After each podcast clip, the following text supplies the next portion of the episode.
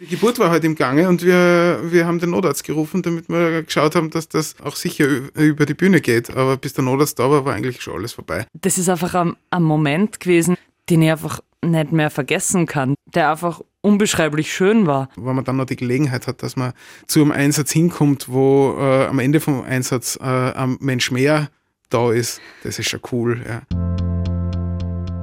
Haben Sie das gehört?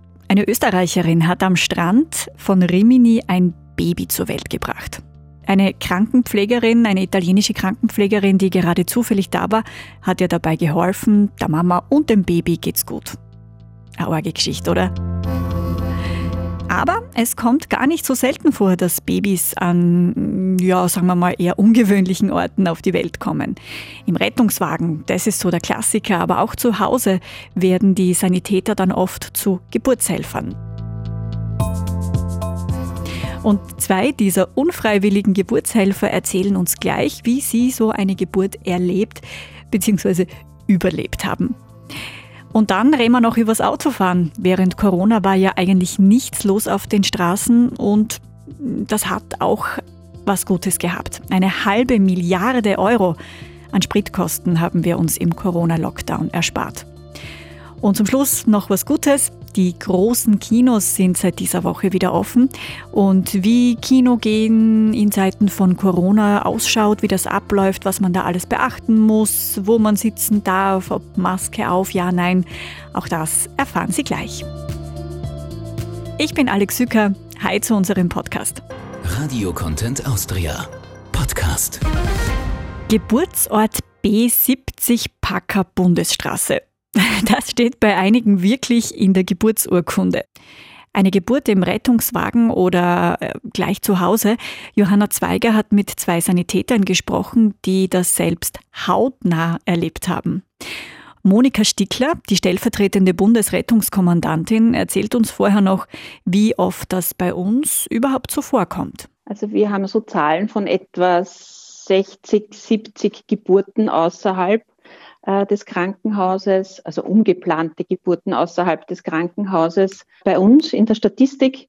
Und davon sind aber die Mehrzahl ist in der Wohnung, also zu Hause bei den werdenden Müttern. Und ein Teil ist natürlich dann auch im Rettungsauto. Mhm. Wie läuft denn so etwas ab? Bei Geburten ähm, ruft man normalerweise natürlich dann die Rettung an, wenn man merkt, es geht los. Wie passiert es dann oft, dass es doch schneller geht, als man glaubt? Wer entscheidet dann auch, was, was in so einem Fall passiert? Vielleicht können Sie uns das kurz beschreiben. Also alarmiert werden natürlich unsere Rettungsteams von den Leitstellen mit dem Einsatzcode Geburt oder bevorstehende Geburt.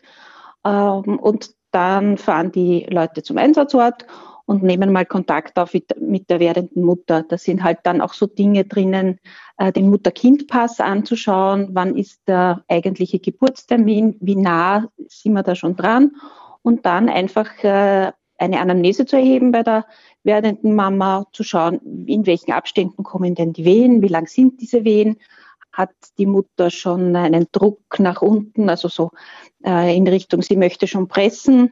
Das wievielte Kind ist das? Ist die Schwangerschaft ohne Komplikationen verlaufen. Das ist einmal so die erste, die erste Anamnese, die die Leute dort machen, mhm. unsere Rettungssanitäter.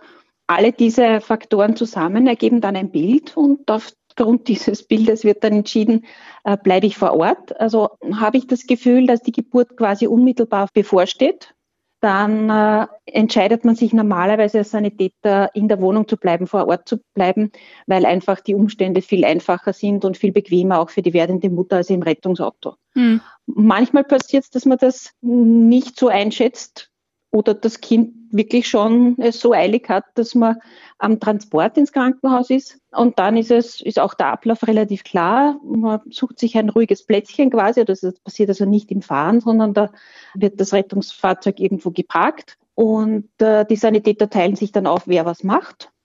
Und dann geht's los, quasi auch im Rettungsauto. Mhm. Also es gibt da schon genaue Vorgaben, auch wann man sich für so ein, eine Art der Geburt entscheidet und auch was dann direkt bei der Geburt passiert. Was würden Sie sagen, werdende Mütter, die vielleicht auch überrascht sind von dieser Situation, möglicherweise damit überhaupt nicht gerechnet haben, mit so einer Art der Geburt, mit diesem Ort der Geburt, muss man sich in so einem Fall Sorgen machen? Ist das wirklich ein unerwünschter Fall? Oder sagen Sie, die Rettungssanitäter sind da so gut geschult und auch trainiert, dass eigentlich mm, ja, das schon gut gehen sollte im Normalfall? Also im Normalfall, wenn das so schnell geht, dass das Kind so schnell auf die Welt kommt, dann ist das in der Regel komplikationslos. Und alle unsere Rettungssanitäter, und das kriegen die schon in der Grundausbildung mit, wissen, wie eine Geburt abläuft und wie die sanitätshilflichen Maßnahmen dazu sind. Also da braucht man sich nicht fürchten. Die können das alle. Möglicherweise sind sie dann auch so nervös wie die werdende Mutter, wenn es halt das erste Mal passiert. Aber sie wissen, wie es geht. Und äh, die werdenden Mütter sind da in guten Händen. Ja, und genauso ein wunderschönes Erlebnis haben auch schon Andrea Stachel und Michael Neumeier erlebt. Sie haben als Rettungssanitäter eine ungeplante Hausgeburt in Graz begleitet und ich freue mich, dass Sie in unserem Podcast davon erzählen. Ja, Andrea und Michael, vielleicht erzählt ihr zuerst kurz von euch. Wer seid ihr und wie lange seid ihr schon Sanitäter? Ja, sehr gern. Ich bin die Andrea, ich bin freiwillige Rettungssanitäterin in Graz-Stadt seit mittlerweile knapp 13 Jahren. Ich habe während der Schulzeit damit schon angefangen, habe aber selber im eigentlichen Hauptberuf gar nichts damit zu tun. Ähm, ich habe Verfahrenstechnik an der TU Graz studiert und arbeite jetzt mittlerweile in dem Bereich. Ja, und ich bin der Michael. Ich habe schon ein bisschen früher angefangen, 2006 beim Roten Kreuz. Bin auch ehrenamtlich und bin hauptberuflich eigentlich im Marketing tätig. Mhm, also ihr beide seid schon seit vielen Jahren dabei, habt schon entsprechend viele Nachtdienste hinter euch. Der mit der ungeplanten Hausgeburt, der ist euch vielleicht ganz besonders in Erinnerung geblieben. Wie war das damals? Was ist da genau passiert? Ja, es war eigentlich ein Nachtdienst wie jeder andere. Wir ähm, haben immer Nachtdienst von sechs am Abend bis sechs Uhr in der Früh und wenn ein bisschen weniger los ist, können wir zwischendurch einmal schlafen gehen. Und dann sind wir mitten in der Nacht aufgeweckt worden. Das Thema war eigentlich einfach ein normaler Einsatz in dem Fall. Geburt in Vorbereitung mit einem Wehenabstand von zehn Minuten, wo man sagt, das schauen wir uns einmal an. Das geht's ist, hinaus, ja? Geht's hinaus. Also das ist jetzt nichts Ungewöhnliches für uns. Ja. Solche genau. Einsätze haben wir, haben wir immer wieder. Ja. Deswegen fahren wir da an, zu so einem Einsatz jetzt nicht hypernervös hin. Gell. Aber wie sage ich das am besten? äh, sowas eskaliert dann vielleicht doch eher schneller. Und dann haben wir es halt doch nicht mehr ins Krankenhaus und schon gar nicht ins Rettungsauto geschafft. Nein, wir, wir sind nachher vor Ort dort angekommen und haben uns natürlich am Weg äh, nach oben gedacht, naja, was nehmen wir mit? Natürlich brauchst du einen Rucksack und einen Sessel, weil selbstverständlich, wenn vielleicht der Blasensprung war, dann sollten wir dann immer zu Fuß gehen und haben uns dann einfach gedacht, passt, machen wir mal die Tür auf und schauen mal, was uns erwartet. Und ja, dann ist schneller, sagen wir so, es ist schneller gegangen als erwartet und äh, uns ist dann eigentlich nur mehr äh, übrig geblieben, dass wir das Ganze einfach vor Ort durchziehen. Ja.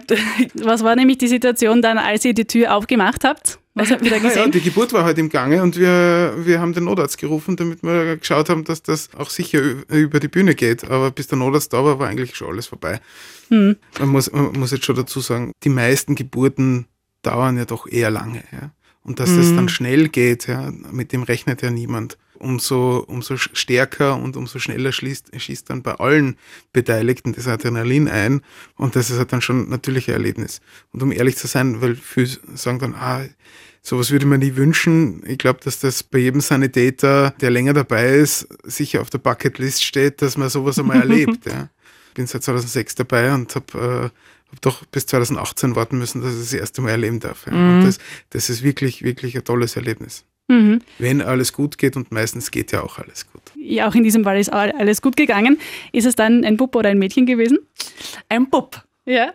Mhm. Aber mehr Details werden wir jetzt nicht verraten. Natürlich nicht. Ja. Aber ähm, noch zu dem Thema Bucketlist. Ich glaube, dass es da insbesondere was Besonderes war in unserem Fall, dass wir auf einmal den Platz gehabt haben. Weil man redet dann oft einmal von der Geburt im Rettungsdienst, wo man von, von einer Geburt in einem Rettungsauto ausgeht, wo man halt einfach auf vier Quadratmetern nicht einmal in einem enorm beengten Platz da eine Geburt begleiten darf. Und da haben wir schon das Glück gehabt, dadurch, dass das im Rahmen einer Wohnung war, dass wir da einfach viel mehr Ressourcen und viel mehr Platz zur Verfügung ja, hatten. ausbreiten können. Mhm. Es war jetzt nicht so, dass wir da, dass wir da auf engstem Raum arbeiten haben müssen. Aber das war mhm. also im, im, Vorhaus dann sozusagen Wohnung aufgemacht und dann dort gleich alles erledigt und dann. Ja, genau. Ja, so, so, so, in die Richtung. Man muss jetzt schon dazu sagen, äh, eine schwangere Frau ist keine Patientin. Äh, die ist ja nicht krank, ja. Das ist eigentlich ein, ein sehr positives, ein sehr schönes Ereignis. Ja. Das ist äh, was Besonderes für uns auch, weil es halt genau aus der Norm fällt, aus einem normalen Einsatz, der meistens nicht so, nicht so positiv konnotiert ist. Und deswegen ist es mhm. für uns als Sanitäter halt auch immer was Besonderes. Mhm. So, das ist zumindest die Einstellung, die ich habe. Und ich glaube, mhm. da sind wir zwei uns zumindest sehr Absolut, einig, ja. absolut.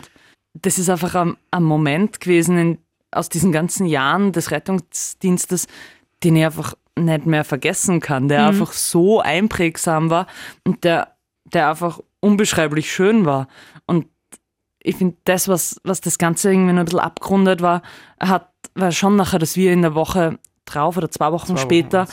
die Chance gehabt haben, die Familie zu besuchen daheim. Und da einfach noch einmal den Kleinen irgendwie, den, den wir gerade vorher vor zwei Wochen noch selber in den Händen gehabt haben, irgendwie auf einmal in Bezug mit seiner Familie zu sehen. Das war ja Schon was, was Besonderes. Was ja auch ungewöhnlich ist, weil wenn wir einen Patienten haben äh, und den ins Krankenhaus bringen, den äh, sehen wir meistens nie wieder. Ja. Genau, ja. Und diese Verbindung macht es dann nochmal besonders. Ja. War wirklich eine tolle Sache, die keiner von uns vergessen wird. Na.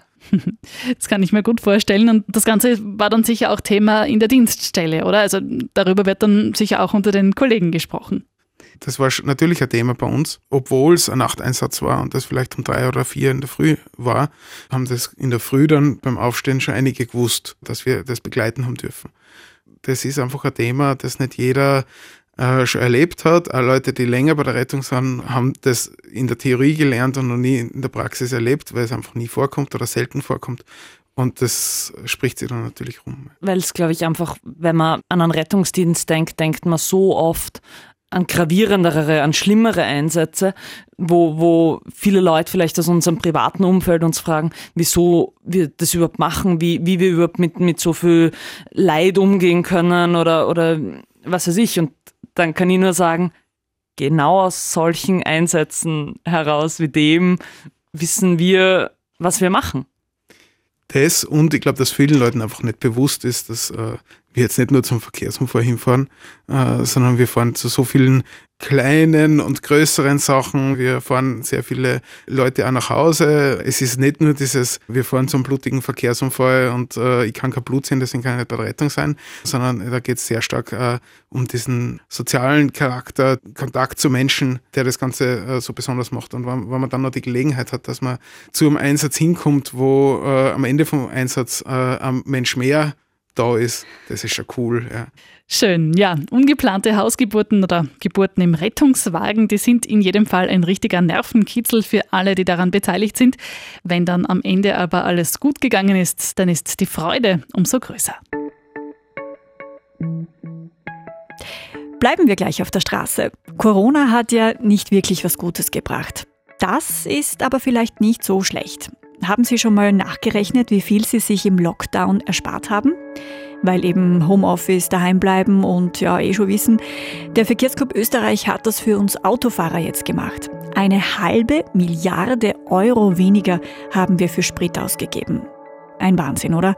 Und das hat natürlich auch der Umwelt gut getan, erzählt uns Christian Kratzer vom VCÖ. Rund eine Milliarde Liter Diesel und Benzin wurden weniger verbrannt und das heißt auch, dass rund 2,5 Millionen Tonnen weniger Treibhausgase in die Luft gelangt sind.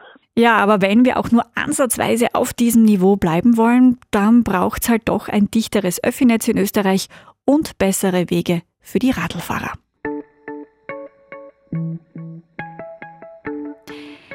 Einige Likes hat es diese Woche auch von den Kinofans gegeben, denn tada, die großen Cineplex-Kinos im Land haben nach der Corona-Pause wieder offen. Allerdings auch ins Kino geht's nur mit Abstand und mit Maske, erklärt uns Cineplex-Geschäftsführer Florian Vorraber. Die Beginnzeiten der Filme planen wir so ein, dass wir den Mindestabstand im Foyer sicherstellen können.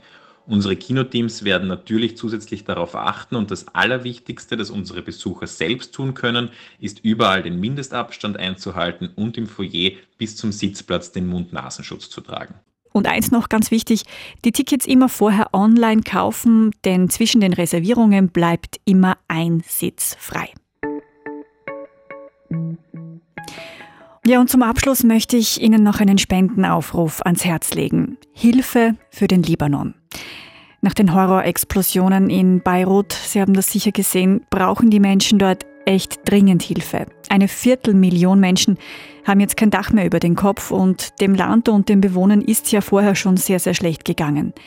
Das Rote Kreuz und viele andere Hilfsorganisationen bitten deshalb um Spenden für Beirut, um Spenden für die Opfer von Beirut. Und das geht ganz einfach auf den Facebook-Seiten der Hilfsorganisationen, wo man einfach auf Spenden klickt und die Hilfe direkt überwiesen wird. In diesem Sinne, halten wir zusammen, macht's es gut, ciao, baba. Sie hörten einen Podcast der Radio Content Austria.